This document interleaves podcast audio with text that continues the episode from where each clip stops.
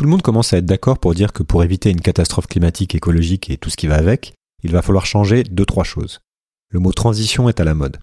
Mais comment faire pour passer du constat à l'action et surtout pour obtenir des résultats tangibles? Comment faire sur un enjeu qui embarque absolument tout le monde pour se mettre d'accord sur qui doit faire quoi, à quel rythme, avec quels moyens? C'est à ça que servent les COP et toutes les instances de négociation au niveau international, mais aussi aux échelons régionaux ou nationaux, à essayer de discuter tant bien que mal de toutes ces questions. Et pour les Français qui écoutent, un échelon est primordial, celui de l'Europe. Quel est le plan de l'Union européenne pour répondre à ce défi de civilisation? Et quel est le poids de l'Europe dans ces négociations? J'en parle avec un de ceux qui est en première ligne sur ces sujets. Pascal Canfin est député européen et c'est le président de la Commission de l'environnement, de la santé publique et de la sécurité alimentaire. Il a été le représentant de l'Europe à la COP26 et il porte le très ambitieux Green Deal, un ensemble de lois qui va certainement changer la vie de millions de citoyens dans les années à venir. Je suis Julien Devrex, Sismic est mon enquête sur les grands enjeux de notre époque. Si vous aimez le podcast et que ces sujets vous intéressent, vous pouvez soutenir le projet via un don, c'est ce qui me fait vivre aujourd'hui, ou vous pouvez tout simplement partager cet épisode, en parler et aussi rejoindre la communauté des auditeurs pour aller beaucoup plus loin dans votre propre réflexion sur le monde. Tous les détails sont sur sismic.fr. Bonne écoute. Je sais pas si vous êtes au courant, mais le monde il vous attend pas. Le monde il bouge. Et il bouge vite. Bienvenue sur Sismic. Rien de tout ça n'est réel. Qu'est-ce que le réel? Quelle est ta définition du réel? Chaque génération, sans doute, se croit vouée à refaire le monde. Notre savoir nous a fait devenir cyniques. Nous sommes inhumains à force d'intelligence. L'humanité est menacée dans ses fondamentaux. Tu dois trouver dans tes rêves l'avenir pour lequel tu as envie de te battre. Bonjour Pascal Canfin. Bonjour. Alors merci beaucoup de, m'accorder de m'accorder une heure pour euh, pour répondre à mes questions sur Sismic. On va commencer par euh, une question que, que je pose généralement à, à mes invités en début de début d'interview. Euh, d'où est-ce que vous parlez et quelles sont les, lunettes que vous portez en général pour regarder le monde? Ah, c'est une question qui pourrait occuper euh, l'heure. Euh, bah, je parle de ma génération, à savoir je suis né en 1974. c'est la première année de la crise. Euh, donc je suis pas un boomer, je suis la génération d'après. et j'ai des enfants qui sont euh, totalement dans la génération euh, climat, euh, qui sont absolument convaincus que nous allons dans le mur si nous ne changeons pas radicalement un certain nombre de choses dans notre mode de vie, nos technologies. et donc je suis voilà de ma génération et je pense comprendre l'éco-anxiété de la génération qui suit et qui de facto est aussi la mienne quand je me réveille le matin et c'est ce qui me, motive. Ok. Donc on va parler effectivement beaucoup de, climat et d'écologie, puisque bah, parce que c'est votre sujet en fait, et notamment vous avez présidé euh, la, délégation du Parlement européen à, Glasgow pour la pour la COP 26, donc c'est encore très frais puisque la, la COP vient de se terminer, c'est terminé euh, il y a moins d'une semaine. Donc c'est d'actualité, c'est au cœur de, votre travail. Euh, commençons par là, donc en quelques mots, en mettant les pieds dans le plat, à, quoi servent les COP? Et après, on va aller, on va parler de cette COP en particulier, mais pour la plupart des gens, ça reste un peu obscur. Alors, moi, je préside la, la, commission environnement au Parlement européen, euh, et donc j'étais euh, à la COP 26 pour fondamentalement faire deux choses avec les parlementaires européens. D'une part, pousser pour un accord euh, le plus ambitieux possible, et d'autre part, pour expliquer, vendre, si je peux me permettre cette expression, le Green Deal européen, c'est-à-dire tout ce qu'on est en train de faire au niveau bruxellois pour euh, changer euh, justement les règles du jeu. Et on est en train de changer 50 lois euh, en même temps en Europe, ce qui est tout à fait inédit. Donc à la COP26, on a expliqué aux Brésiliens, aux Chinois, aux Américains et à tous les autres ce qu'on était en train de faire nous, parce qu'il y a évidemment à la fois des enjeux de coordination et des enjeux de frottement. pour prendre un exemple tout simple, avec le Brésil. On n'est pas aujourd'hui totalement, c'est le moins qu'on puisse dire, aligné avec la politique de Bolsonaro sur l'Amazonie. Et donc, on est en tension sur le Mercosur ou sur d'autres sujets. donc, c'est important de, que les COP servent aussi à, se parler, à essayer de se comprendre, ou en tout cas à mettre sur la table euh, nos désaccords. L'accord lui-même de la COP, euh, il est euh, tellement, il touche tellement de sujets que c'est difficile de le résumer en un mot. Je vais quand même prendre une, un, un critère c'est qu'on est entré dans la COP à 2,7 degrés de réchauffement climatique si l'on additionne tous les engagements qui ont été pris par tous les pays devant les Nations Unies. Et quand on sort de la COP et qu'on additionne de nouveau les mêmes engagements, mais ceux qui ont été pris en plus à la COP 26, on est dans une fourchette de 1,9, 2,4 degrés de réchauffement climatique. Vous le savez sans doute, l'engagement de l'accord de Paris et ce que les scientifiques nous disent, c'est qu'il faut absolument rester dans la zone des 1,5, 2 degrés de réchauffement. Donc 1.9, 2.4, ben, c'est pas 1.5, 2 degrés. Donc on a encore du chemin à faire pour euh, arriver dans la zone euh, qui est la zone là. On, on, considère que le dérèglement climatique existera. Hein, il est déjà devant nous, c'est une évidence. On vit déjà dans un monde au réchauffement climatique avéré, mais on évite l'emballement totalement incontrôlé. Donc on n'y est pas encore, mais on a fait un pas supplémentaire dans la bonne direction.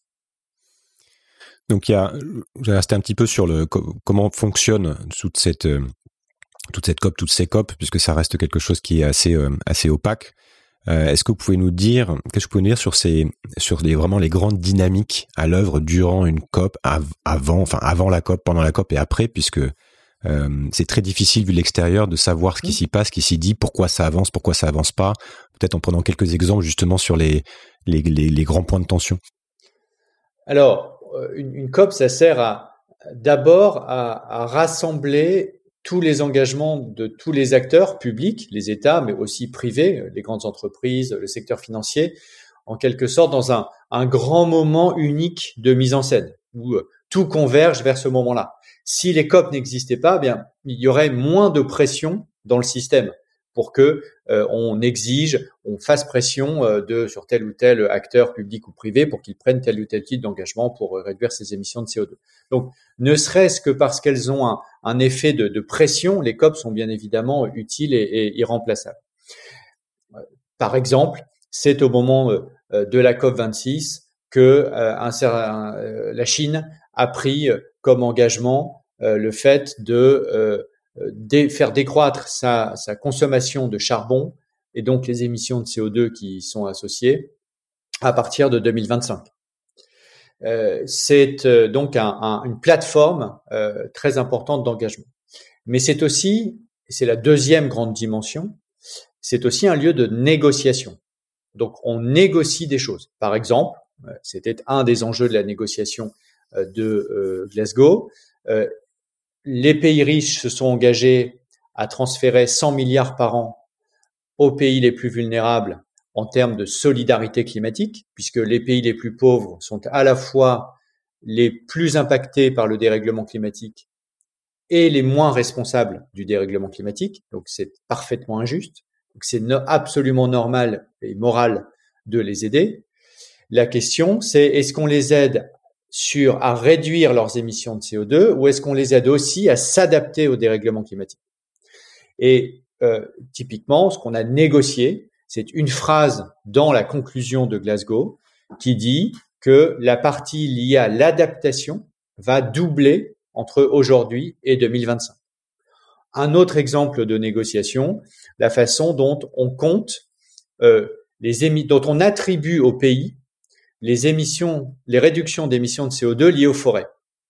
Euh, je vous donne un exemple très simple. Lorsqu'une entreprise européenne, prenons euh, Air France, euh, s'engage à avoir des vols neutres en carbone, ben, aujourd'hui, qu'est-ce qu'elle fait concrètement? Elle achète des crédits carbone pour planter des arbres, en échange et en contrepartie du CO2 qui est émis par le kérosène. Donc, quand elle va planter cet arbre, au Brésil par exemple, cet arbre euh, stocke du CO2. Et donc, il est attribué à Air France, il est attribué à la France, puisque Air France est une compagnie française, ou il est attribué au Brésil, puisque c'est en Amazonie brésilienne. Si tout le monde le compte trois fois, euh, évidemment, ça fait trois fois plus sur le papier de réduction d'émissions que dans la réalité. Et donc, il fallait se mettre d'accord pour savoir à qui ça appartenait, en quelque sorte, cette tonne de CO2 réduite. Voilà, voilà des exemples très concrets sur lesquels il faut négocier. Euh, les euh, points d'arrivée. on reviendra sur ces mécanismes aussi de de calcul de, de, de, de, captage, puisque notamment sur la partie des, des, arbres, il y a évidemment plein de débats, hein, combien de temps ça met un arbre à pousser pour faire ça, etc. Mais euh, pour rester sur la, la, COP, effectivement, il y a, il y a tellement de, de parties prenantes qu'on a du mal à savoir aussi qui fait quoi, qui décide, qui pèse. Euh, et notamment, je me posais la question de savoir quel était le rôle du Parlement européen à, à la COP par rapport aussi aux pays membres. Et, euh, et, comment son action se coordonne avec euh, avec les différentes positions des États membres et quel est son poids. Et, euh, et qui a du poids en fait? On a entendu notamment parler de vous parler du, du fait qu'il y a une phrase qui a été ajoutée. Parfois, on va se, on va passer des, des jours à débattre d'un mot et on prend comme une victoire le fait qu'on a rajouté ce mot-là. Euh, quels sont les rapports de force et le, et le poids de l'Europe? Les, les, rapports de force, euh, vous avez historiquement deux grands blocs dans les, négociations euh, climatiques. Vous avez le bloc des pays dits développés, qui sont les historiquement les principaux émetteurs, donc euh, pour faire simple, les États-Unis euh, et l'Union européenne et le Japon. Et puis vous avez le bloc des pays dits en développement. Ça, c'est, on remonte aux années 80-90, euh, c'est-à-dire le début des négociations climat. Et ce qui s'est passé depuis, c'est évidemment le fait que le monde est en fait divisé non plus en deux, mais en trois. Vous avez toujours les pays développés, vous avez toujours les pays en développement et notamment au sein de ces pays en développement, les pays les plus vulnérables, les plus pauvres, les pays dits les moins avancés, selon un, langage qui peut bien évidemment être questionné, mais c'est le, le, terme officiel. Euh, et vous avez les pays du milieu, euh, la Thaïlande, euh, la Chine, le Brésil, l'Inde, etc., qui ne sont ni des pays, des pays développés au sens où, au regard de leur PIB par habitant, eh bien il est plus faibles que le nôtre, mais qui n'ont plus rien à voir avec les pays les moins avancés et leur réalité économique et de grande pauvreté.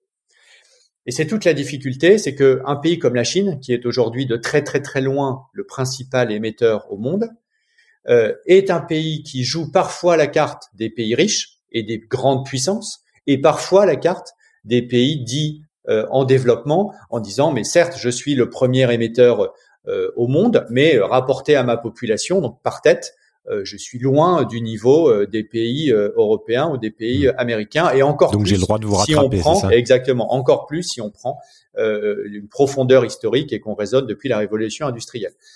Et donc c'est ce qu'on appelle euh, dans le, le, jargon du, des négociations onusiennes, euh, le development space, donc l'espace pour le développement. L'Inde, par exemple, est typiquement un pays qui dit euh, laissez-moi me développer, laissez j'ai encore des centaines de millions de personnes extrêmement pauvres. Donc tant que je n'ai pas réglé mon problème de pauvreté, eh bien euh, la question du dérèglement climatique est secondaire. Donc voilà une ligne de force qui traverse absolument toutes les négociations euh, climatiques. Ensuite, vous en avez une autre, c'est une question centrale entre les États-Unis et la Chine. et il ne peut pas y avoir d'accord international sur le climat, comme d'ailleurs sur beaucoup d'autres sujets, s'il y a euh, une confrontation entre la Chine et les États-Unis sur ce sujet. Et moi, j'ai vu depuis le temps que je m'intéresse à ces sujets, j'ai vu différents cycles. Euh, pourquoi euh, Copenhague, le sommet de Copenhague de 2009, a échoué Ça a été le grand échec international de la coopération internationale en 2009, qui nous a fait perdre une décennie dans l'action climatique, parce que en 2009, la Chine et les États-Unis avaient décidé de ne pas coopérer sur le climat et avait décidé d'être en désaccord et de pointer l'autre comme étant le principal responsable du problème. Résultat des courses, c'était impossible de trouver un accord.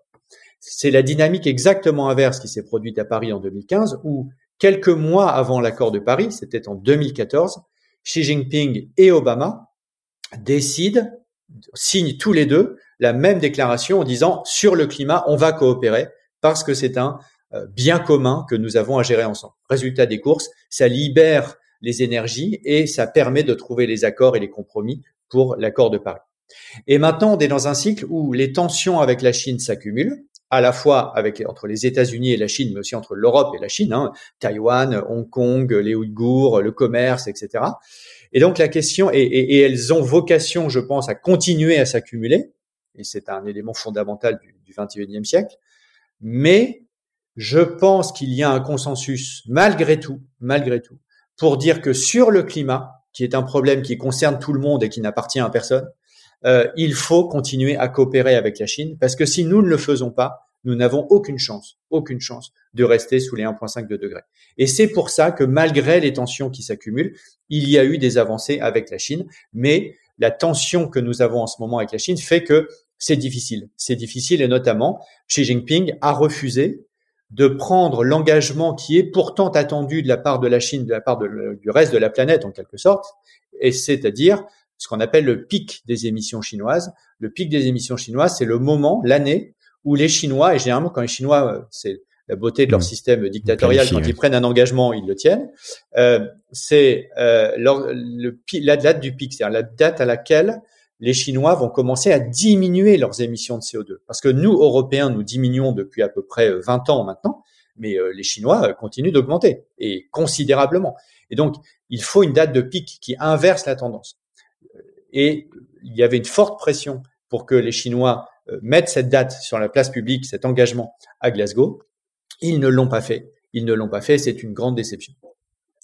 Oui, puis la délégation n'était pas à Glasgow, elle n'était pas présente d'ailleurs, non? Si, si, la délégation, ça c'était à un moment donné un, quelque chose qui a circulé. Non, le, Xi Jinping n'y était pas, mais la délégation n'y était pas, mais euh, le, la, toute la délégation, les négociateurs chinois, les ministres, euh, équivalents ministres, euh, y étaient et étaient parfaitement représentés. Et, on en reparlera parce que le cas de la Chine est intéressant puisqu'on voit qu'aujourd'hui ils ont des, euh, des, problèmes avec leur approvisionnement en charbon qui leur cause des problèmes énergétiques. Donc on, arrive au cœur du sujet aussi sur euh, sur toutes les implications qu'il y a derrière en termes d'énergie, en termes de croissance, etc. Euh, on, a posé. Je voudrais rester un petit peu justement sur le, le, le bilan de cette COP. Après, on pourra parler justement de la problématique énergétique plus spécifiquement, puisque c'est aussi un lien avec ce qu'on prévoit de faire en Europe. Mais on, a vu euh, que pour pas mal de monde, enfin, il y a eu beaucoup de, commentaires sur le fait que cette COP était un échec, voire euh, euh, beaucoup de gens qui étaient présents là-bas, qui parlaient d'un espèce de séminaire de greenwashing ou du, blablabla, comme, disait Greta Thunberg. on a même vu le président de la COP quasiment au bord des larmes à la fin laissant transparaître un peu sa frustration sur le, processus et aussi sur le, résultat quelque part. Donc ce serait un échec parce que vous l'avez un peu évoqué parce que d'une part, les engagements ne sont pas à la hauteur de l'enjeu, euh, c'est-à-dire qu'ils nous amènent tout de même vers un monde à plus de degrés, voire plus. Et surtout, en fait, qu'on a, euh, pour beaucoup de commentateurs, on n'a toujours pas euh, de plan d'action concret, sérieux et contraignant. Donc, on n'a que des promesses qui n'engagent, bah, comme toujours, que ceux qui les font. Et ça peut être considéré aussi, malgré tout, comme une réussite. Et vous en avez aussi parlé, parce que, bah, en gros, on se dit que c'est mieux que rien, qu'on progresse pas à pas, et que aussi on doit se revoir dans un an, ce que j'ai bien compris, ce qui apparemment est assez inédit. Donc on euh, des kick, kick the can down the road comme comme disent les, les, les anglo-saxons. On repousse un peu à plus loin le, le, traitement du problème. Vraiment, sans langue de bois, est-ce que euh, euh, et je sais qu'encore une fois votre votre poste vous oblige aussi à avoir une réponse nuancée, mais vous, vous en pensez quoi? Sur quoi on, on avance vraiment? Est-ce qui est significatif? Et par ailleurs, qu'est-ce que vous dites à ceux qui, qui, qui, qui disent que, d'accord, mais on a toujours des promesses, et en attendant, on continue sur cette trajectoire d'augmentation des émissions sans, sans voir quand, quand ça va finir? Vous savez, c'est toujours pareil. Euh, c'est le verre à moitié plein, le verre à, moitié vide. Et moi, j'essaie de regarder les deux côtés. Parce que la, la, la réalité, c'est qu'il est à la fois à moitié plein et à moitié vide. Et donc, euh, évidemment, la COP26 n'est pas la fin de l'histoire et nous n'y sommes pas. Et j'évoquais tout à l'heure, à l'instant, le, fait que lorsqu'on agrégait tous les engagements, on était à 1.9, 2.4 degrés, mais avec un certain nombre d'engagements qui manquent sérieusement de crédibilité. Parce que vous avez absolument raison, et les ONG ont absolument raison de pointer le fait que, euh, à part l'Europe, qui a un plan d'action concret et nous allons, j'espère, y revenir. parce que nous sommes en train de changer 50 lois en même temps. Donc, on sait exactement ce qu'on est en train de négocier sur le prix du carbone, sur les voitures, sur l'énergie, sur tous les sujets, la finance, etc. Euh, l'équivalent n'existe pas en Chine, n'existe pas en Inde, n'existe pas encore, j'espère, encore aux États-Unis. Et c'est tout le sujet de l'année qui vient pour Biden, c'est de déployer euh, le plan d'action à peu près euh, aussi crédible que le plan d'action euh, européen dans un contexte de polarisation très forte sur ce, sujet au Congrès avec les républicains. Donc, on est la seule zone au monde à avoir non seulement un objectif de neutralité climat et un objectif aligné sous les deux degrés pour 2030, mais, mais euh, on a aussi on a aussi le plan d'action. Les autres ne l'ont pas. Donc ça, et, il faut regarder. Et vous disiez sans langue de bois, je, je, vais, je, franchement, j'essaye. en tout cas, je suis très très attentif à ne pas faire de langue de bois parce que ça, ça n'a aucun intérêt ni pour l'auditeur ni pour moi. Euh, donc, mais simplement quand on veut regarder la réalité et surtout qu'on veut la transformer, parce que moi je suis pas un observateur, je suis un acteur.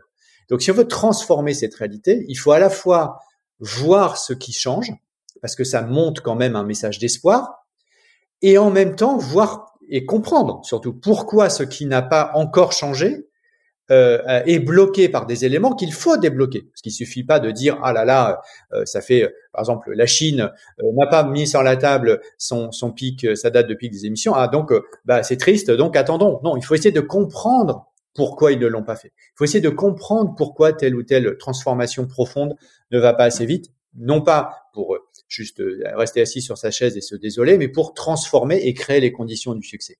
C'est ça mon le cœur de ce que je fais. Donc j'essaie de tenir encore une fois le, les deux et de regarder le plus objectivement possible la partie pleine du verre. Euh, par exemple, euh, le fait que vous l'évoquiez, euh, un des éléments de sortie de Glasgow, c'est que les États se sont mis d'accord pour dire nous avons un an, ce qui n'est pas si long que ça, hein, nous avons un an pour renforcer nos plans climat et nos engagements pour passer sous la barre des 2 degrés et se rapprocher des 1.5. Donc passer du 1.9, 2.4 où nous sommes à la sortie de Glasgow à 1.5 de degrés où nous devrions être si on respecte l'accord de Paris. Donc ça, c'est typiquement quelque chose de tout à fait nouveau qui va obliger toutes les zones du monde, y compris l'Union européenne, y compris l'Union européenne, à voir comment on peut encore aller plus loin que ce que nous avons euh, prévu dans le Green Deal actuel. Donc ça, c'est la partie euh, pleine du verre il faut pas la minorer parce que sinon, encore une fois, on, passe son temps à être désespéré et ça ne mène pas à l'action. Non, mais comme, comme ce qui est évident, c'est que comme dans toute négociation, et c'est le cas même au niveau de l'Union européenne pour tout ce qui est voté, c'est extrêmement compliqué puisqu'il y a des intérêts qui sont divergents, il y a des positions qui sont divergentes. les pays, comme, on l'a dit aussi, partent pas euh, du même niveau de développement, etc., etc. Euh, donc c'est extrêmement dur concrètement de passer outre, euh, enfin d'arriver à l'unanimité en fait, d'arriver à des, à des plans concrets. Donc euh, je pense qu'on sous-estime aussi largement la difficulté qu'il y a à mettre tout le monde d'accord autour de la table. Si je peux me permettre là-dessus, c'est parce que vous mettez un point, vous touchez le doigt, c'est un point essentiel, c'est la question clé de l'unanimité. Mhm. C'est que les règles onusiennes sont des règles du consensus. Ça veut dire que il faut aller quasiment jusqu'à l'unanimité on peut se permettre un ou deux pays qui ne sont pas d'accord. Par exemple, à la COP 21, euh, la Turquie euh, n'était pas d'accord. Bon, eh ben, le monde entier a fait comme si la Turquie était d'accord.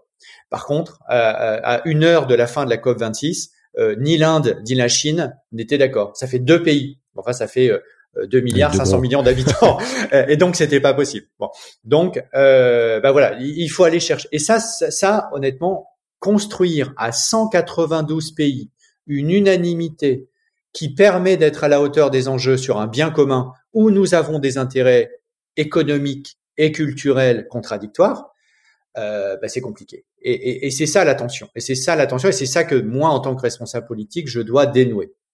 Et, du coup, là, on met le doigt sur un, blocage systémique euh, très très problématique puisque on a, on sait qu'on c'est une problématique euh, globale qui embarque tout le monde qu'on a à traiter et on sait que la, manière dont euh, dont la structure euh, internationale fonctionne nous rend très très difficile la prise de décision à l'unanimité et donc ça prend trop de temps entre guillemets. Il y a aussi euh, autre chose qui est souvent pointée du doigt, c'est le fait que les gens se demandent en fait si on, le diagnostic est bien posé et si la question est bien posée. Et je vais essayer de formaliser une idée que, que vous connaissez mais qui est partagée par de plus en plus de monde et qui explique pourquoi on n'avancerait pas. Euh, donc ce qui fait que les pays sont finalement incapables de proposer, la plupart des pays sont incapables de proposer un plan de réduction des émissions sérieuses, c'est que ça impliquerait de planifier une réduction rapide de la consommation d'énergie fossile. Parce que c'est ça le sujet in fine pour le climat. Et ça, soit ça implique des investissements massifs dont on n'a pas les moyens, et donc il y a des discussions autour du développement notamment, et euh, donc c'est l'argument des pays en développement qui disent mais voilà, soit j'ai pas les, moyens d'investir, soit j'ai besoin encore de grossir mon économie, etc soit ça veut dire mettre en place une forte réduction de la consommation énergétique. Et donc la conséquence au moins court terme, c'est un fort ralentissement de la production industrielle, des transports et donc de l'économie. Est-ce que c'est c'est pas là le problème de fond dont personne en fait ne veut parler sérieusement? Autrement dit, le lien entre la croissance, l'énergie, les fossiles et l'émission. Euh, enfin, vous voyez très bien de quoi je parle. Cette idée de découplage et qu'en fait, tant qu'on est dans une logique de croissance économique, avec des objectifs de croissance économique, on ne peut pas réduire nos émissions. Alors, il y a deux choses différentes dans ce que vous dites. Il y a, euh, la, baisse radicale des énergies fossiles, et puis ensuite il y a la question de l'impact de ce qu'on fait sur le PIB et la décroissance du PIB. Je pense qu'il faut bien distinguer les deux sujets, parce que si on fait l'équation entre les deux, on n'y arrive pas. Donc, oui, il faut diminuer euh, et, euh, in fine, sortir totalement euh, des énergies fossiles. C'est ce qui explique que nous sommes dans un que la transition vers la neutralité climat. Hein, je rappelle que l'objectif final en 2050 pour l'Europe, pour les États-Unis et un peu plus tard pour les pays en développement ou émergents, c'est 2060 pour la Chine, c'est d'atteindre la neutralité climat. La neutralité climat, ça veut dire qu'on n'émet plus de plus de CO2 que nous ne sommes capables d'en stocker sur Terre, dans les océans, dans les prairies, dans les forêts. Euh, ça, c'est radical. C'est radical. il n'y a pas plus radical que ça. Et on a une génération. Certains disent même que c'est impossible d'ailleurs. Eh ben voilà, c'est tellement radical que certains disent que c'est impossible, quand d'autres disent euh, mais c'est trop tard 2050. D'accord? On est dans hmm. cette tension où euh, Greta Thunberg va dire 2050 c'est bien trop tard et d'autres disent mais jamais on arrivera en 30 ans, pas même pas maintenant un peu moins, 29, 29 ans, euh, à inventer une économie zéro carbone quand on a mis deux siècles euh, à construire une économie fondée sur le carbone. D'abord sur le charbon, puis sur le pétrole et le gaz. Euh, tout ça, c'est la même molécule, hein, c'est le carbone. Euh, et donc, euh, on a 30 ans pour défaire ce qu'on a mis 200 ans à construire. Ça donne une idée de l'ampleur du défi. Et c'est pour ça que dans cette équation-là, euh, il faut à la fois de la radicalité sur l'objectif et il faut surtout pas de simplisme sur les solutions. Parce que si vous avez du simplisme, vous braquez tout le monde et vous perdez, vous n'avez aucune chance d'y arriver. Parce que la situation est complexe. Donc oui, il faut aller vers le zéro fossile. Est-ce que ça, ça veut dire forcément la décroissance? Très honnêtement, moi, ma position est simple là-dessus. Je suis agnostique. Si vous me laissez deux minutes pour développer mon raisonnement, euh, pourquoi? Parce qu'il y a deux tendances contradictoires entre la transition écologique et la croissance du PIB, enfin l'évolution du PIB. Il y a une première tendance qui est favorable à la croissance du PIB. C'est que la transition écologique, c'est beaucoup plus d'investissement qu'avant, parce que nous allons par exemple devoir euh, euh, rénover des bâtiments qui existent déjà, qui sur le papier ne nécessitent plus d'investissement, sauf si on décide d'investir pour qu'ils deviennent zéro émission, voire des maisons à énergie positive. On va par exemple transformer le parc automobile, où on va passer de véhicules fossiles, un diesel ou essence, à des véhicules zéro émission. Ben, à un moment donné, on va accélérer la sortie du parc des véhicules essence et diesel, et on va donc accélérer le réinvestissement dans autre chose. Donc, euh, c'est ce que montre l'ADEME, par exemple, euh, en France. Donc, c'est bon pour l'économie qui montre que en fait c'est bon pour l'économie. En tout cas, ça fait plus si on reste sur le PIB hein, et sans porter de jugement de valeur sur le PIB. Euh, c'est ça fait plus d'investissement, bah donc ça fait plus de PIB. C'est euh, absolument euh, automatique. Et puis vous avez une autre tendance qui elle est inverse, c'est que la transition écologique, c'est aussi moins de consommation de biens inutiles qui ont fait le tour du monde, euh, des gadgets en plastique, etc., etc. Et évidemment, quand vous achetez, euh, pour prendre un exemple ultra basique, euh, une gourde une fois et que vous mettez mmh. de l'eau du robinet, bah, ça fait moins de PIB que si vous achetez 40 bouteilles en plastique d'eau minérale. Évidemment, ça fait baisser le PIB. Donc, vous avez deux tendances contradictoires. Laquelle, de, des deux, laquelle des deux l'emporte sur le PIB Honnêtement, je ne sais pas. Et au fond, je m'en moque. Parce que les deux sont nécessaires. Il faut faire plus d'investissements verts, il faut décarboner notre économie et ça, ça implique des investissements massifs. Et il faut déconsommer des biens inutiles. Euh, et, il faut faire les deux. Et ensuite, on verra bien. Et c'est pour ça que je suis pas moi pour la décroissance, Je ne suis pas contre, mais je ne suis pas pour, au sens où je trouve ça étrange, alors que les tenants de la décroissance passent leur temps à dire tout le mal de l'indicateur PIB, comme quoi il ne dit rien sur le bien-être, il ne dit rien sur le bonheur, il ne dit rien sur les inégalités, il dit rien sur les externalités négatives comme le dérèglement climatique, etc. Et ils ont raison. Et donc c'est assez étrange de dire ah l'indicateur, l'ultime, enfin l'objectif ultime, c'est de faire décroître un indicateur qui deviendrait lorsqu'il décroît plus vertueux que lorsqu'il croît. Ben non, le PIB c'est un indicateur partiel qui est tout aussi partiel lorsqu'il croît que lorsqu'il décroît.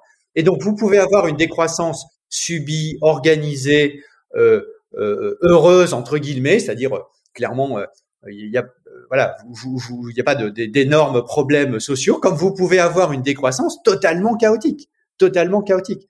Et donc, je pense que cette grille de lecture, c'est-à-dire croissance du PIB versus décroissance du PIB, me semble vraiment, vraiment pas la bonne et que le cœur, c'est croissance des activités et des investissements vertes à la hauteur de ce qu'il faut faire pour la neutralité climat, et je peux vous dire que c'est absolument massif, et décroissance des consommations totalement euh, inutiles.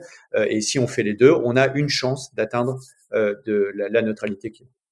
Moi, c'est, pas vraiment comme ça. Je dis un mot là-dessus. C'est pas vraiment comme ça que j'ai compris le, vraiment le discours des croissances. C'est plus de justement de ça, ça rejoint ce que vous dites, c'est-à-dire sortir de l'indicateur et regarder autre chose. Euh, c'est pas l'objectif en soi diminuer le PIB, c'est l'objectif c'est de, de, faire croître d'autres choses comme le bien-être, etc. C'est pour ça qu'on parle d'économie du bien-être, euh, etc. Enfin, il y a ce, ce type de notion.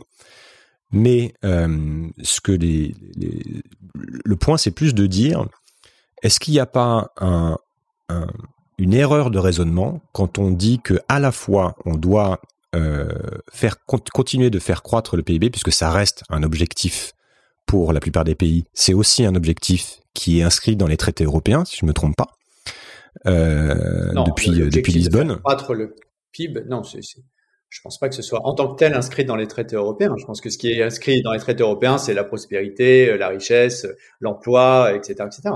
J'ai, alors j'ai peut-être mal lu, mais j'avais vérifié. Mais euh, il me semblait, en tout cas, c'est le cadre dans lequel on est tous un peu embarqués qu'on le veuille ou non, c'est le jeu international et euh, c'est c'est ce dont on parle le plus. La croissance, on en parle systématiquement.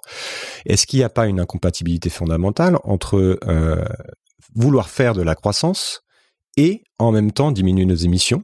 Et genre, ce que j'ai bien compris, et je trouve ça intéressant, c'est cette idée que de toute façon, on peut parler d'un déplacement en fait de, PIB, c'est-à-dire qu'on va arrêter de gaspiller du PIB, euh, de gaspiller, enfin de, de, de gaspiller l'énergie sur des choses dont on n'a pas besoin, pour la transférer entre guillemets vers des choses dont on a le plus besoin. Mais euh, je voudrais rester sur cette idée vraiment de, zéro carbone pour voir ce que comment ce que vous vous en pensez. Est-ce que vous pensez que une économie zéro carbone c'est quelque chose qui peut exister? Et je reviens juste un instant sur la, la, la, ce que vous venez de dire, parce que quand on dit décroissance, on dit décroissance de quelque chose. bien sûr. Sinon, bon, bah voilà. Et donc la décroissance de quoi? Ça me semble être la décroissance du PIB. Euh, et, et, du coup, oui, oui, mais voilà, c'est pas l'objectif premier. Eh ben alors il faut pas s'appeler décroissance parce que voilà il faut dire oui, d'accord, c'est un mauvais mot. voilà, exactement. Donc je, je, je, je, je maintiens ce que j'ai dit. Je pense que ça n'est pas l'inverse n'est évidemment n'est évidemment pas un objectif en soi, hein, ça, bien évidemment, mais l'inverse non plus. Voilà, la, la, décroissance non plus. Et alors, si vous arrivez dans la négociation à la COP 26 en disant aux Indiens, en disant aux Indonésiens, en disant aux Sénégalais, euh, alors euh, les amis, euh, vous allez commencer par décroître, là c'est fini. Donc c'est évidemment un sujet, enfin c'est un mot obus, comme disait Paul Ariès, un des, des, des, des ça ne permet pas le dialogue en fait. Disons que ça, ça, ça permet de travailler les représentations. Et c'est pour ça que je pense que ce débat est intéressant parce qu'il travaille nos représentations et il vient questionner qu'est-ce que la richesse, qu'est-ce que la prospérité, qu'est-ce que le bien-être, etc. Et finalement, il pose la question fondamentale du sens. Et l'écologie pose d'abord, avant tout, la question du sens. C'est euh, qu'est-ce que, comment on vit ensemble sans euh, sacrifier euh, la, la, planète sur laquelle nous sommes. Euh, mais il ne permet pas, en tout cas, je peux le constater euh, de, par mon expérience politique à la fois internationale, nationale et européenne, il ne permet en aucun cas de trouver les accords qui permettent d'avancer. Mmh, parce que euh, il ferme des portes au lieu d'en ouvrir.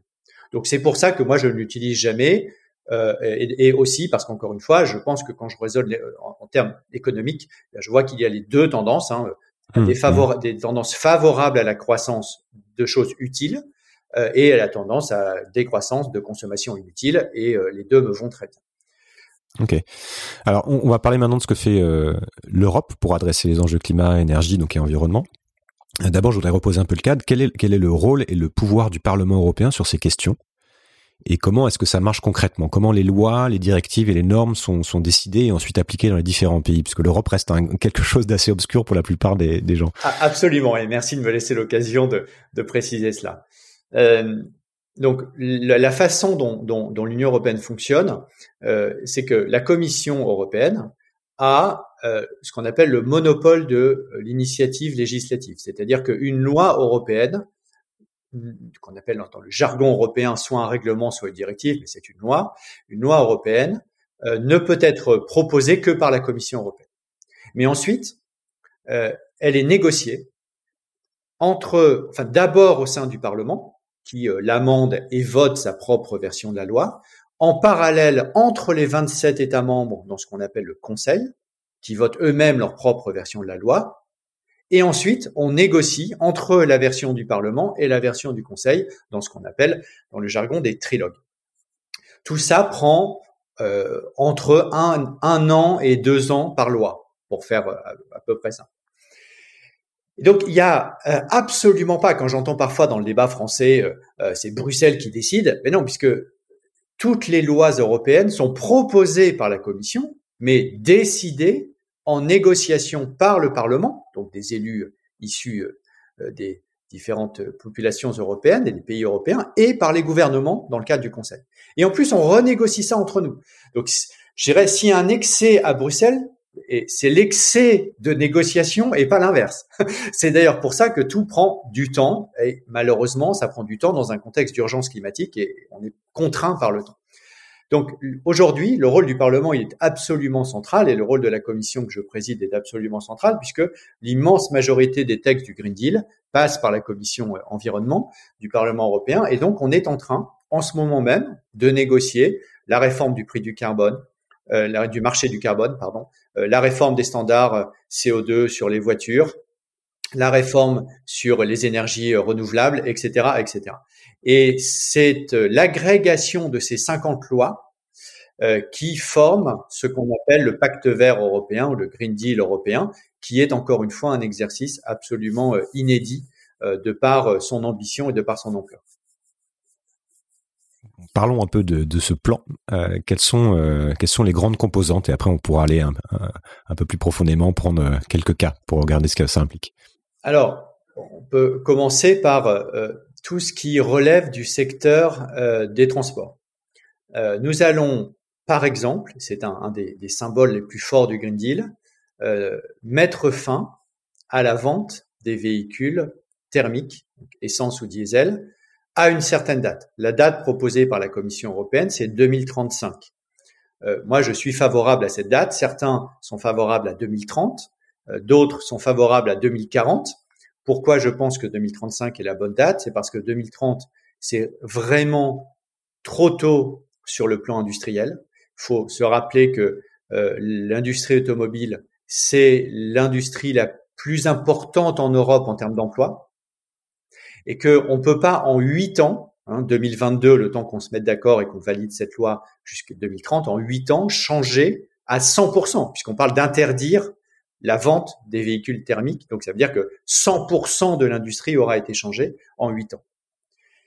En revanche, 2040, c'est trop tard, puisque euh, ça veut dire que si on attend 2040, les véhicules thermiques essence diesel qui qui continueront à être vendus en 2040 dans ce scénario, mais ils continueront à rouler après 2050. Or, c'est ce que je disais euh, précédemment, on doit être neutre en climat, neutre en carbone, pardon, en 2050. Donc, la bonne date entre les deux, c'est 2035. Et je peux vous dire que il y a encore 3-4 ans, c'était inenvisageable, inenvisageable que euh, euh, la Commission européenne et l'Union européenne, à la fin des négociations, puissent se mettre d'accord sur une date de fin des ventes de véhicules thermiques essence diesel. Euh, Nicolas Hulot, lorsqu'il était ministre de la transition écologique en France en 2017, avait présenté un plan qui disait, et c'était Nicolas Hulot, qui disait en France, nous allons mettre fin à la vente de véhicules essence diesel en 2040.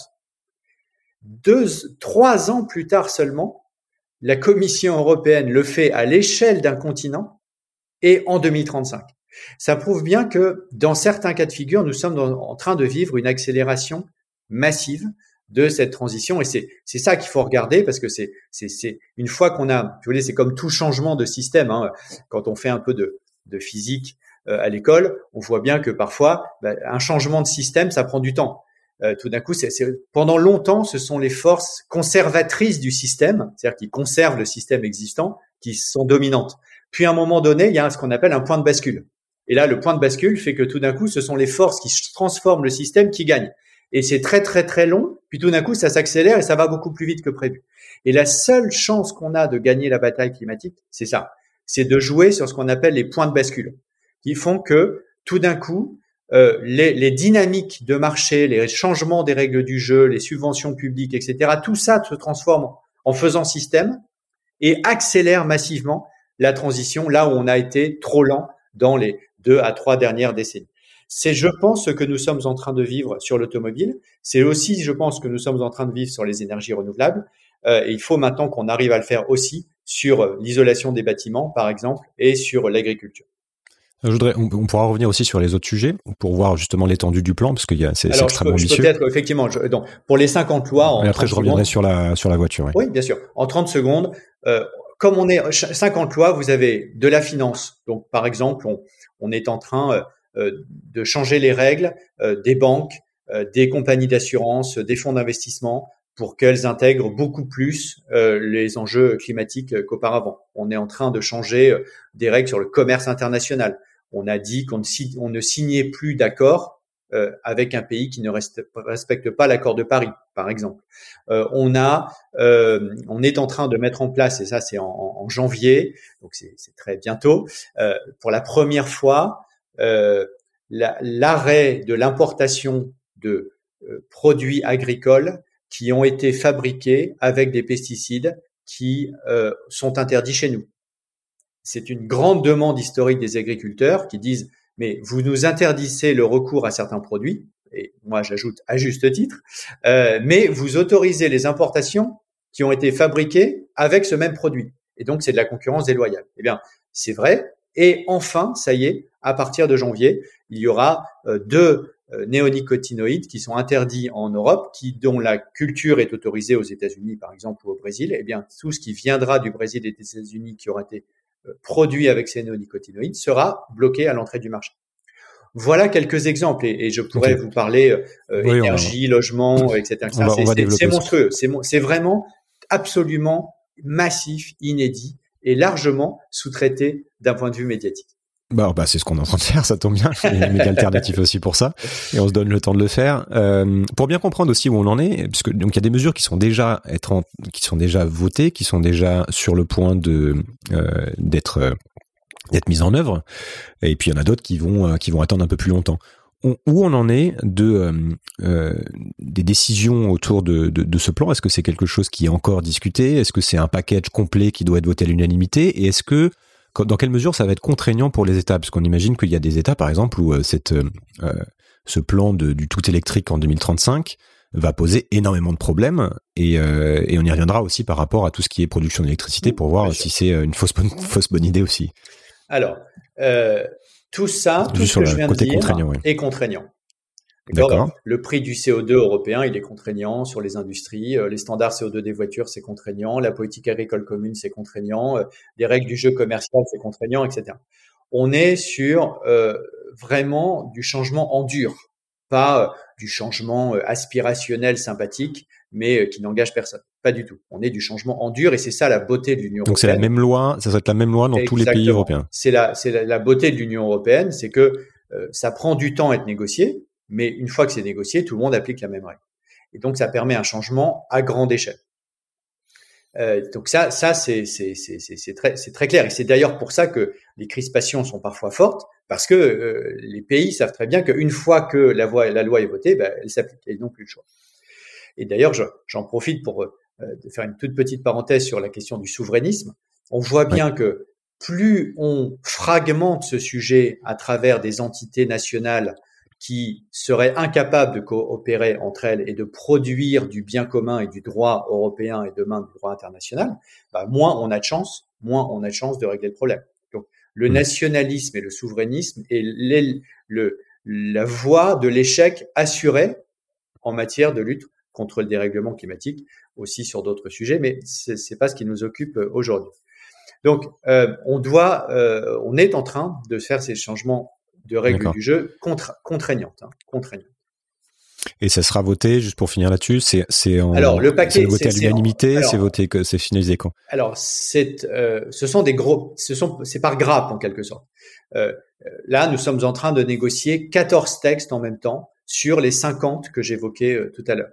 Mais euh, tout ça se déroule sur un temps relativement bref à l'échelle du temps politique euh, à savoir les premières lois, par exemple la loi climat européenne, a été présentée par la Commission en 2020. Hein, je rappelle que nous avons pris nos, le Green Deal date de 2019, hein, dernière élection européenne. Auparavant, il n'y avait pas du tout cette ambition euh, qui était euh, développée. Donc 2019, on met l'ambition sur la table et on met les grandes orientations. 2020, on vote la loi climat euh, qui fixe les grands objectifs, neutralité climatique notamment en 2050 et l'objectif 2030. Et maintenant, on déploie. Et donc, euh, on en ce moment, on négocie 14 textes euh, en même temps, ce qu'on appelle le paquet euh, climat dans le jargon européen, Fit for 55, pour changer encore une fois quelques règles du jeu dans les voitures. Mais à côté, on est en train, on a la directive batterie qui va faire en sorte que les voitures électriques, parce que vous allez évidemment me poser la question, soient réellement vertueuses du point environnemental et notamment sur le plan des matières premières et du recyclage des batteries. Mais on a aussi une loi là qui est sortie hier proposée par la Commission européenne, qui était une bataille très forte de ma part, qui était une loi contre la déforestation importée, c'est-à-dire arrêter d'importer en Europe des produits qui sont issus de la déforestation récente. Bon, voilà des exemples, je peux les multiplier, qui montrent que entre 2020 et 2022, nous aurons soit fini de négocier, soit entamé la négociation de 50 lois qui font système et qui sont je l'espère, en train d'inventer un nouveau modèle de prospérité, et c'est bien l'objectif. Alors revenons un peu sur cette mesure symbolique des voitures électriques, parce qu'elle parle un peu à, tout le monde.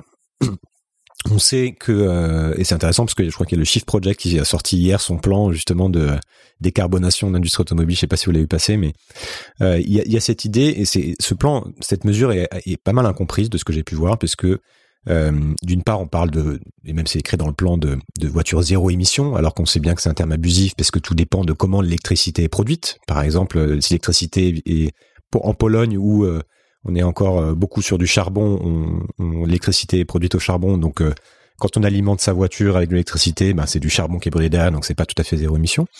Et puis par ailleurs, on voit que c'est un de passer au tout électrique, ça va évidemment demander des énormes euh, investissements dans les infrastructures. Ça va du coup demander beaucoup beaucoup de euh, de matière pour créer aussi les voitures, les batteries. On sait que les, voitures électriques consomment plus de, de matériaux que euh, les voitures thermiques. Donc sur le cycle de vie, c'est pas évident que ce soit zéro carbone entre guillemets, enfin plus plus écolo. Qu'est-ce que donc il y a beaucoup de gens qui vont dire mais en fait c'est déplacer le problème. D'une part parce qu'on n'aura pas fini notre transition énergétique et qu'on consommera toujours d'énergie fossile dans beaucoup d'endroits en Europe. Donc, donc il y a des émissions. Et d'autre part, parce que ça fait quelque part un carbon pulse, c'est-à-dire un, boost de carbone, parce qu'on va devoir faire, construire énormément d'infrastructures. Qu'est-ce que euh, et donc d'autres des gens comme le Shift Project vont dire mais ce qu'il faudrait c'est des voitures plus légères, des lois pour contraindre euh, le poids des voitures, c'est euh, développer beaucoup plus les mobilités, limiter le nombre de voitures. Comment comment vous vous répondez à ça? Alors d'abord, il faut surtout pas opposer les solutions entre elles. Je, je, oui, j'ai vu qu'il y a aussi un plan mobilité dans J'insiste là-dessus parce que je connais bien, voilà, je connais bien le monde de l'écologie. J'y suis depuis des années et des années. J'étais du côté politique, du côté des ONG, et je sais qu'il y a une tendance euh, assez euh, inefficace à opposer les solutions entre elles. Et donc, bien évidemment, euh, il faut euh, du vélo en ville et pas d'abord des, voitures en ville. Bien évidemment, et moi je suis le premier à, à, me, à circuler en vélo électrique en ville et pas en voiture, je n'ai pas de voiture. Euh, maintenant, vous êtes à 40 km d'un centre-ville, euh, ben, bon courage pour faire ça en vélo. Évidemment, il faut une voiture. Et à ce moment-là, il faut une voiture zéro émission. Donc c'est, c'est, je pense qu'il faut surtout pas, encore une fois, c'est mortifère. C'est pas où c'est et. Exactement. C'est pas où c'est et. Et tant qu'on est dans le où, bah, on est nulle part ou on est dans la querelle euh, intestine et politicienne qui n'a aucun intérêt et qui ne transforme pas la société. Donc moi, je suis dans le et. Donc oui, il faut encore une fois toutes les mobilités douces, mais pour la voiture, pour le segment de déplacement qui n'est fait que par la voiture. Alors, euh, je pense que l'apport de véhicules zéro émission a été objectivé. Il a été objectivé par une ONG qui s'appelle Transport et Environnement, euh, qui est une ONG, donc qui n'est pas un, lobby industriel, euh, et qui travaille par exemple avec la FNH, la Fondation Nicolas Hulot en France, et qui a démontré le gain, les différents gains environnementaux de la voiture électrique. Donc en gros, le gain est, existe, mais il est faible je rejoins ce que vous avez dit, existe, mais il est faible. Lorsque c'est une voiture électrique sans contrôle sur les matériaux utilisés à l'entrée, donc euh, les batteries euh, chinoises ou coréennes, et sans, sans obligation de recyclage à la sortie. Et si, en plus, euh, en fait, l'électron qui rentre dans la batterie, il est à base de charbon. On n'a fait que déplacer le problème. On l'a pas augmenté, mais on l'a fait que le déplacer. Par contre, par contre, si la voiture utilise une batterie qui a été produite euh, avec des procédés performants, plus a une deuxième vie, plus est recyclée à la fin, et l'électricité qui rentre dans le système est décarbonée, alors oui, vous avez vraiment un véhicule zéro émission. Maintenant, c'est pour ça que c'est un package euh, complet. Exactement. C'est pour ça qu'au moment même où nous sommes en train de faire les standards CO2 des voitures, mais on révise les directives énergie, en l'occurrence énergie renouvelable, pour accélérer la décarbonation de l'électron qui va rentrer dans la voiture. Et en même temps, on fait, et c'est pour ça qu'il y a 50 textes, en même temps, on fait la directive batterie qui oblige au recyclage et qui va, et là aussi c'est un changement culturel politique profond en Europe, euh, qui va mettre fin à l'importation des batteries qui ne respectera pas des standards euh, minimum en termes de euh, gestion des matériaux, par exemple. Donc c'est c'est c'est un, un, package, c'est absolument un package. Mais si on prend ce package et c'est ce qu'on est en train de faire, alors on a un vrai euh, cercle vertueux qui s'enclenche. Oui, et puis c'est le package qui euh, nous emmène, en théorie, vers le, le, respect des accords de Paris. Enfin, c'est un plan global. Bien sûr, parce que ce que vous avez dit, je voudrais juste dire un, mot. Ce que vous avez dit sur la voiture, en disant bah oui, mais il va falloir créer des infrastructures et donc ça émet du carbone. À ce moment-là, euh, c'est la même chose quand vous isolez des bâtiments.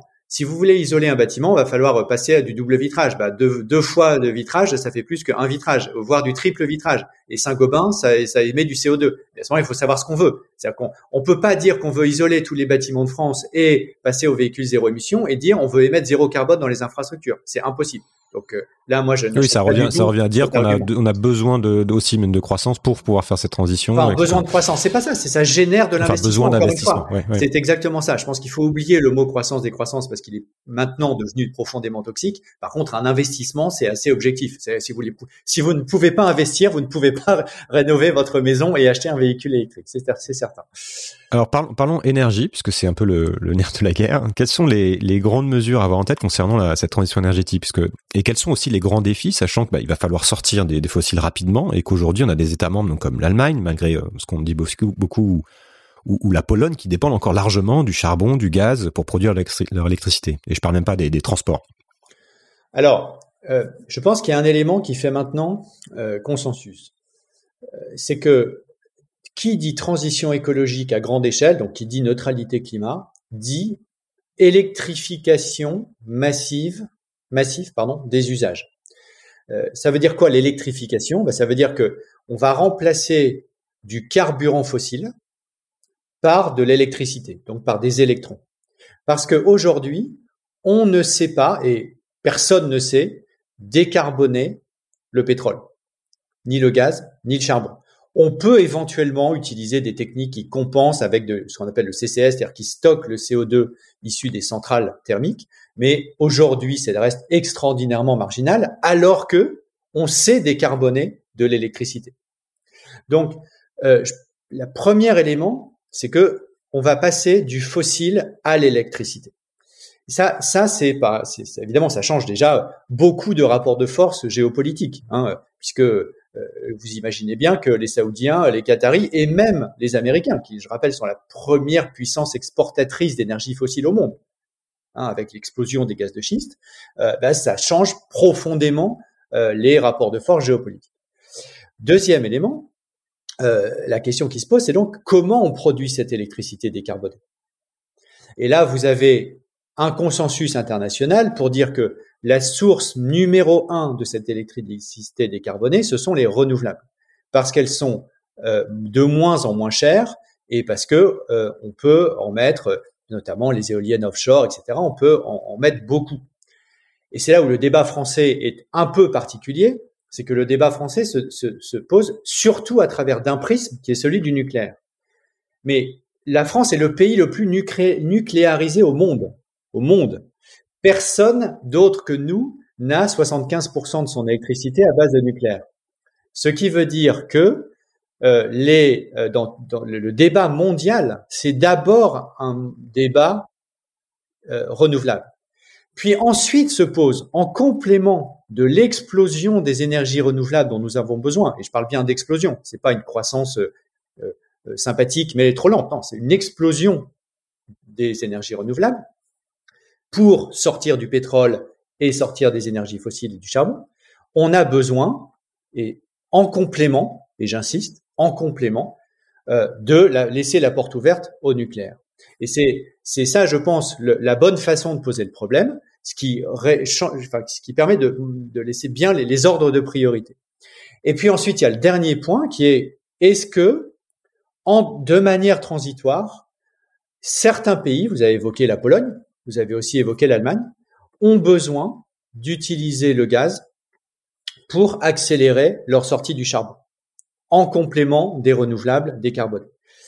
Et là, euh, je constate que même les Verts allemands, même les Verts allemands, sont en train de signer un contrat de coalition qui dit que pour accélérer la sortie du charbon, qui représente encore, je crois, 20-25% de l'électricité en Allemagne, ils ont besoin, bien évidemment, euh, des renouvelables, ça c'est un consensus total, comme je viens de le dire, mais comme ils ne font pas de nucléaire, ils ont besoin du gaz comme énergie de transition, de temps que les renouvelables montent jusqu'à un niveau qui permet d'être neutre en carbone. Voilà, c'est ça la réalité. Donc moi j'essaie de regarder les choses de manière la plus pragmatique et objective possible avec un ordre de priorité politique et sans faire de religion, sans faire de religion ni pour une source d'énergie ni pour une autre par principe. Il y a, il y a des, vous, connaissez, vous les connaissez aussi. Il y a aussi beaucoup de, de gens qui vont qui ont étudié la, la, question de la possibilité en fait de, de passer du, euh, du même niveau d'énergie qu'on consomme aujourd'hui en, en, en, fossile en renouvelable et qui nous disent que en fait ce n'est pas possible parce Absolument. que euh, ça impliquerait d'aller chercher des terres rares euh, que, qui sont rares ou qui ça nous met dans les mains de la Chine. Ça implique de euh, d'aller chercher des matières premières qu'on n'a pas ailleurs. Absolument. Mais je, comment je note, planifié je note, je trouve ça juste. Alors c'est vrai, donc c'est pour ça que je vais dire un mot un peu très important sur l'efficacité, les économies d'énergie et la sobriété. Hein, bien évidemment, je vais y venir, mais juste sur euh, euh, ah les énergies renouvelables ce sont des terres rares, donc ça nous les met dans les mains de la Chine. Mm -hmm. Oui, mais alors le pétrole, ça nous les met dans les mains de qui? Est-ce que je suis voilà ça nous met simplement oui, dans les sûr, mains des donc Saoudiens. Ils ce n'est que dépasser le problème ou oui, alors on n'arrivera pas à en construire suffisamment. C'est pour ça qu'il faut de l'efficacité énergétique. Mais je veux dire l'idée selon laquelle aujourd'hui nous ne serions pas déjà euh, parce oui. qu'on importe la totalité de notre énergie fossile, hein, on importe 100% de notre gaz, ou 90 quasiment 100% et 100% du pétrole. On est dans les mains des Russes et on l'a bien vu en ce moment dans la crise du gaz, des prix de l'énergie. C'est parce que notamment la Russie il y a d'autres raisons liées au Covid, etc. Mais c'est notamment parce que la Russie euh, n'a pas ouvert les robinets comme euh, c'était, euh, on aurait pu imaginer qu'elle le fasse, pour des raisons évidemment de pression géopolitique. Donc, mm. ça n'existe. Et je reviens sur ce que je disais sur la souveraineté. On, un monde clos où on est, tot, on est dépendant de personne, ça n'existe pas. Ça Mhm. n'existe peut-être que dans le, les fantasmes de l'extrême droite, mais ça n'existe pas. Donc, c'est pour ça qu'il faut avoir conscience de ces interdépendances. Et c'est pour ça que moi, j'aime beaucoup l'idée de, de, déclaration d'interdépendance entre les pays, c'est-à-dire de reconnaître qu'on est interdépendant et qu'on a besoin de l'évolution des autres aussi, parce que on est sur la même planète et qu'on n'est pas, on va pas ériger des murs climatiques, ça n'a aucun sens. Et le CO2 ne les connaîtra jamais et ne les respectera jamais. Donc euh, c'est c'est important cet élément-là. Et puis ensuite sur l'efficacité énergétique, oui, bien sûr, il, oh, il est impossible, impossible, physiquement, matériellement impossible d'être neutre en carbone si nous ne diminuons pas notre consommation globale d'énergie. Et c'est pour ça que les scénarios récents de RTE, donc euh, l'institution en France qui a qui produit les scénarios euh, de projection de notre mix électrique, eh bien prévoit que enfin, prévoit estime que nous pouvons être compatibles avec la neutralité climat 2050 si nous diminuons notre consommation d'énergie globale de 40%. Donc, ça va exactement dans le sens que vous, que vous venez d'évoquer. Il faut être plus sobre, plus efficace, euh, plus euh, économe. une fois et Et en plus, en plus, et oui, bah oui, c'est ça la complexité du monde. en- en et même en temps, plus, l'autre. euh, oui, mais c'est un bon en même temps. C'est un en même temps. euh, on a deux jambes. hein. Pour marcher, il faut deux jambes. Bon, Oui, c'est pas euh, ah bah je vais en choisir une. Bon, voilà. Par contre, euh, il faut qu'elle soit coordonnée parce qu'il peut y avoir du bon en même temps et il peut y avoir du mauvais en même temps. Euh, et là, en l'occurrence, je trouve que le scénario de RTE décrit un bon en même temps, c'est-à-dire moins 40% d'énergie, de l'électrification qui passe d'abord par les renouvelables. Je rappelle que dans les deux scénarios de RTE, ça n'a peut-être pas été assez souligné. L'optimum, le scénario le, plus euh, cohérent sur le plan économique euh, pour le, pouvoir d'achat, etc. C'est un, c'est un scénario où le nucléaire passe entre 25 et 35 du total de l'électricité produite en France et où les renouvelables passent en premier, donc à autour de 70 Mais ça n'est pas un scénario où le nucléaire tombe à zéro parce qu'on ne sait pas faire cette explosion de l'électrification uniquement à base de renouvelables plus zéro euh, fossile. On, va parler, si on a le temps, un peu aussi de géopolitique, mais sur le, vous parliez aussi de, de, co- de contraintes qu'on a et de dépendance, euh, notamment j'ai vu passer ce qu'on appelle le Energy Chart Treaty, euh, qui permet notamment aux compagnies pétrolières d'attaquer les États en justice s'ils arrêtent les subventions. Et donc on a des procès qui sont déjà en cours. Et ce, et traité d'ailleurs est considéré, j'ai vu un article du Guardian qui est considéré par beaucoup comme un des plus grands freins en fait au respect des accords de Paris parce que c'est un frein à euh, cet arrêt en fait des subventions et donc à la transition.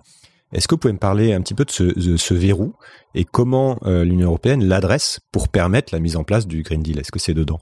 Alors, c'est un verrou euh, très méconnu. Euh, moi, je suis mobilisé dessus depuis euh, plusieurs années et, j'ai réussi à faire en sorte que le Parlement européen euh, euh, vote, euh, euh, soutienne la, la sortie. Euh, D'abord la renégociation, bon, mais on est à peu près convaincu qu'on n'arrivera pas à renégocier comme on devrait ce traité, euh, parce qu'en face, il y a des pays qui n'ont aucunement l'intention de, de sortir réellement des énergies fossiles qu'ils produisent. Euh, et donc, ils ont, ils ont envie de continuer à protéger les investissements dans les fossiles. Donc, on n'arrivera pas à le renégocier. Donc, je pense qu'il faut en sortir.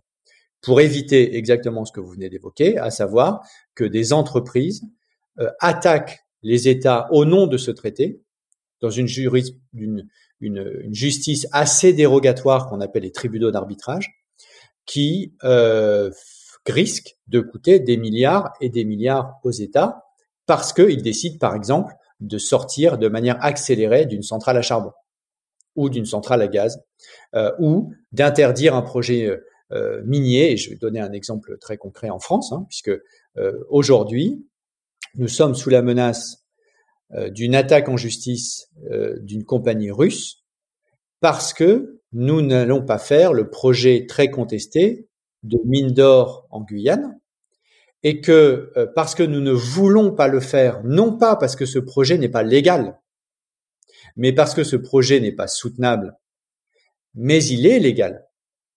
Et donc c'est pour ça que, parce que l'exploitation de l'or en Guyane n'est pas illégale. Il peut être fait sous des formes illégales, mais mmh. en soi il ne l'est pas. Et donc euh, la compagnie russe dit, bah, puisque vous me refusez le permis, vous me vous m'empêchez donc de réaliser euh, des investissements qui vont me permettre de générer des profits futurs. Et donc, je vous attaque en justice et je vous demande réparation au nom des profits futurs non réalisés.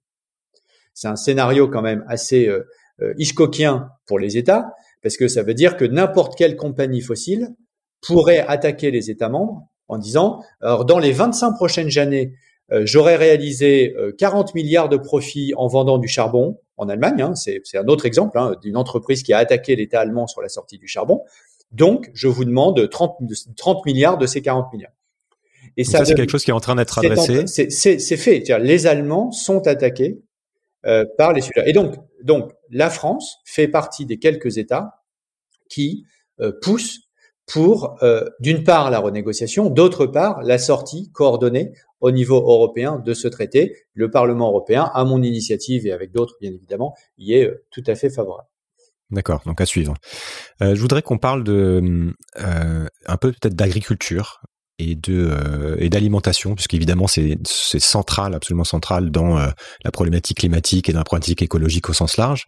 Quelles sont les peut-être les deux trois mesures phares qui font partie du plan et qu'il faudrait qu'on ait en tête?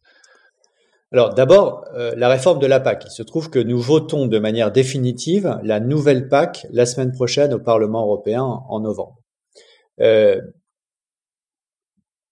Cette PAC, c'est un compromis.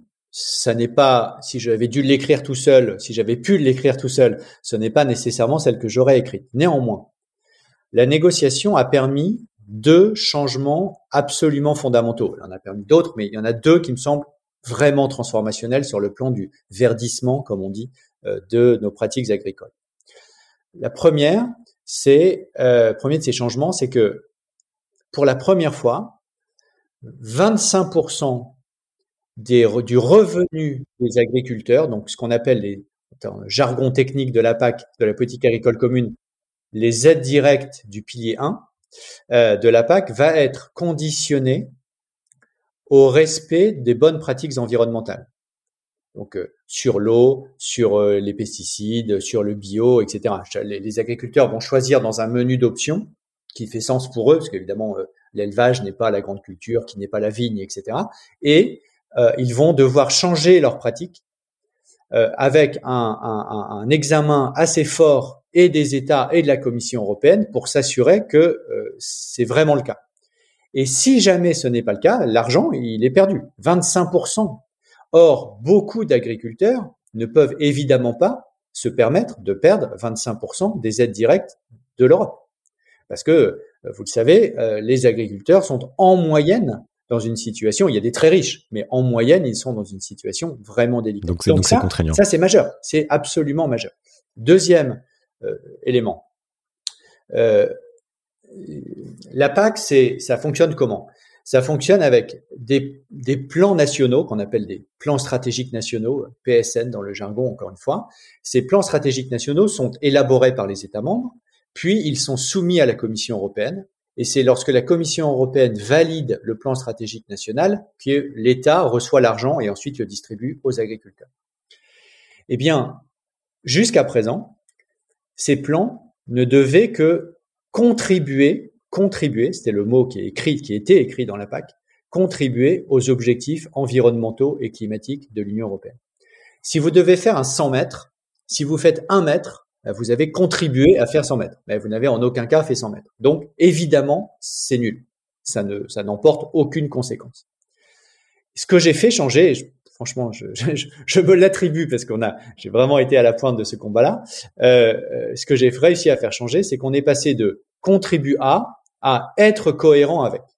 Et évidemment, c'est plus du tout pareil. Si vous devez faire un 100 mètres, si vous faites 20 mètres, ben vous n'êtes pas du tout cohérent avec le fait de faire 100 mètres. Si vous faites 98 mètres, vous êtes cohérent avec le fait de faire 100 mètres. Bon, mais vous n'êtes clairement pas, euh, on n'est plus du tout dans le même univers entre cohérence et euh, contribution. Et ça veut dire quoi? Ben, C'est en ce moment même, la bataille elle a lieu en ce moment même.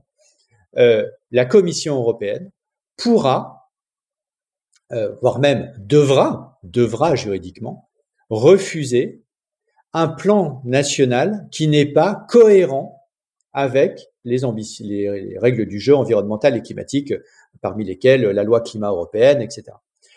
Et ça, ça change tout. Ça change tout. Donc, euh, je, pense que à travers ces deux exemples, on a réussi à créer un début de changement systémique des règles du jeu de la PAC.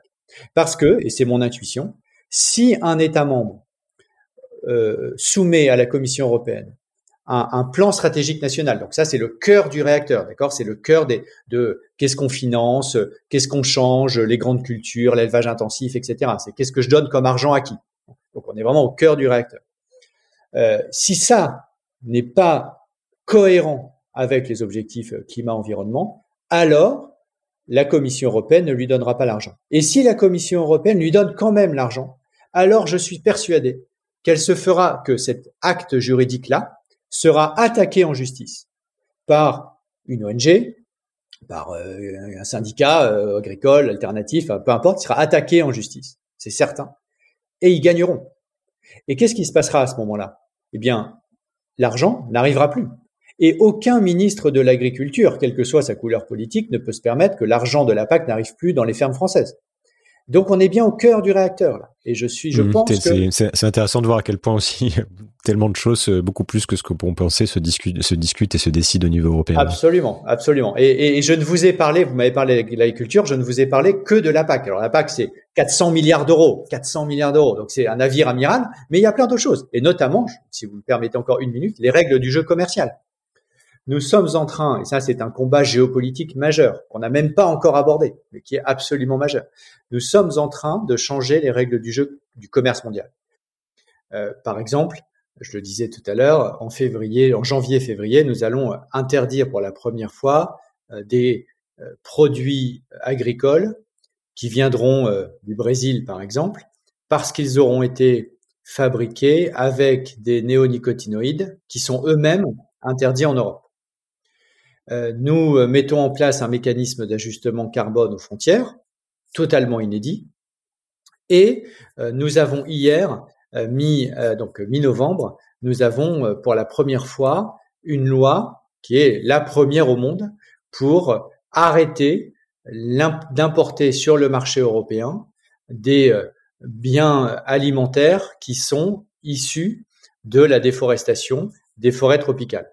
Par exemple, du café, euh, du chocolat, euh, du soja issu de la déforestation de l'Amazonie, des forêts africaines ou des forêts d'Asie du Sud-Est. On est les premiers au monde à faire tout ça. Et je crois que c'est fondamental parce qu'on est en train d'écrire une nouvelle phase de la mondialisation où, en gros, euh, les années 80 jusqu'au début des années 2000 et jusqu'à la crise financière, la mondialisation a été néolibérale. Euh, et aujourd'hui, l'Europe est le fer de lance de l'écriture de nouvelles règles du jeu qui permettent de garder un monde ouvert, parce que je pense qu'on n'a aucun intérêt, et c'est pas du tout conforme à nos valeurs, de nous refermer, nous refermer, nous refermer et d'ériger des murs partout, mais de le faire, d'avoir ce monde ouvert et régulé, et de ne plus avoir le primat, par exemple, du commerce sur tout autre enjeu, notamment les enjeux climatiques. Et c'est ce qu'on est en train de faire. C'est pas encore complètement visible euh, parce que nous sommes en train de négocier les règles. C'est en ce moment que ça se passe, mais je pense que euh, le grand récit politique autour de ça euh, est en train de se déployer et c'est un changement absolument fondamental que nous sommes en train d'impulser. On, arrive vers la fin là. Hein. J'ai une, dernière question qui revient aussi souvent dans les dans les milieux énergétiques, écologiques, la question de la résilience en fait, puisqu'on sait qu'on n'a pas on n'a pas la main sur euh, l'avenir climatique, puisque ça se joue aussi en, Chine, aux États-Unis, en Inde et demain en Afrique, et que euh, on voit aussi qu'il y a la, Chine, par exemple, en ce moment a des problèmes énergétiques. Euh, puisqu'ils ont des blackouts et donc ils sont pas euh, en mesure aujourd'hui de sortir du charbon puisqu'ils en ont encore besoin. Qu'est-ce que vous pensez de l'idée de résilience? Est-ce que ça fait partie du plan, c'est-à-dire de cette idée que de toute façon on va vers probablement des des risques euh, nouveaux, type climatiques, environnementaux, auxquels il faut se préparer. Est-ce que dans ce Green Deal, il y a cet aspect-là qui est couvert? Oui, la résilience, c'est d'abord notre capacité à nous adapter au choc climatique. Et, nous adapter, ça veut dire euh, avoir, nous adapter à la montée des eaux, nous adapter aux feux de forêt, adapter nos pratiques agricoles à des sécheresses récurrentes, etc. Et je pense que euh, vous avez raison la dimension d'adaptation et donc de résilience est largement sous-traitée, largement minorée par rapport à l'enjeu premier qui est la réduction des émissions de CO2, alors que nous sommes dans un monde qui est déjà entré dans une ère que moi j'appelle de souffrance climatique. Euh, on est déjà en train de vivre le dérèglement climatique et euh, pour donner un ordre de grandeur, on a un réchauffement climatique de 1,1 degré aujourd'hui rapporté à l'ère pré-industrielle. C'est toujours la même grammaire des 1.5, 2, etc. Donc on est aujourd'hui à 1,1. Les scientifiques nous disent au-delà de 1.52, on franchit des points de bascule, on ne contrôle plus rien. Et aujourd'hui, l'addition des engagements, c'est 1,9 de 4. Donc si on faisait tout ce qu'on a décidé de faire aujourd'hui, ce qui, dans certains cas, pose un vrai problème de crédibilité hein, euh, sur certains engagements, donc euh, je pense que c'est aujourd'hui le meilleur scénario possible, on est à un réchauffement climatique qui est deux fois ce qu'on a déjà connu aujourd'hui, deux fois. Et euh, on voit bien que ça, on est déjà dans un monde avec des records historiques dans tous les sens. Donc ça, clairement, clairement, l'enjeu de l'adaptation et de la résilience est absolument décisif. Et nous ne sommes qu'au tout début, qu'au tout début de notre capacité à euh, nous adapter et à faire preuve d'une plus grande résilience. Qu'est-ce que vous dites à, ceux qui sont qui ont un peu perdu confiance en la capacité des institutions à adresser le défi environnemental et, ceux qui euh, ceux qui se disent qu'il ne faut pas compter sur ceux qui nous représentent et nous dirigent et, enfin voilà pas, pas ricocher. Qu'est-ce que vous dites de ceux qui, qui se mettent un peu hors de ça, en, enfin d'une forme de désobéissance? Deux choses. La première, c'est que euh, à l'échelle mondiale, ce n'est pas une solution possible. Euh, vous pouvez vous mettre en retrait d'un système, mais ça implique que le système continue.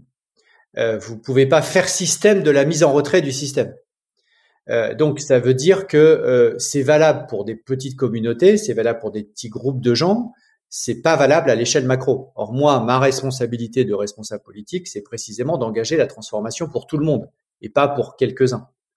Et le deuxième élément, c'est que je suis moi-même le premier parfois le matin, quand je me lève, à me dire voilà, c'est pas possible, on va pas y arriver, il y a trop de freins, c'est pas possible que les Chinois fassent ceci, c'est pas possible qu'il y ait tel lobby qui bloque tel truc. oui, bien sûr, et je peux vous dire que je suis le premier à être exaspéré. Mais quelle est la route alternative? Quel est le chemin, le meilleur chemin alternatif à celui-là? Moi, j'en connais pas. Euh, donc, euh, le, retrait du système n'est pas une option pour l'ensemble de nos sociétés.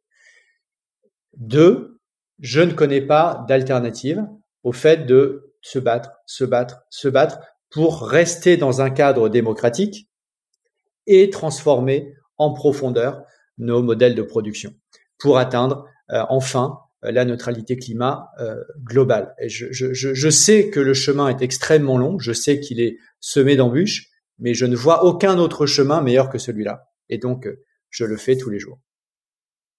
On va finir là-dessus. Merci, beaucoup, Pascal. Merci, pour votre temps. Merci. L'épisode est terminé. Je vous invite à nouveau à rejoindre la communauté des auditeurs de Sismic sur Discord pour que l'on puisse en discuter ensemble. C'est gratuit et ça permet d'aller plus loin et surtout à plusieurs. Et sinon, on se retrouve très vite dans d'autres épisodes, dans la newsletter ou sur les réseaux sociaux. À très vite. Changer le monde Quelle drôle d'idée Il est très bien comme ça, le monde, pourquoi changer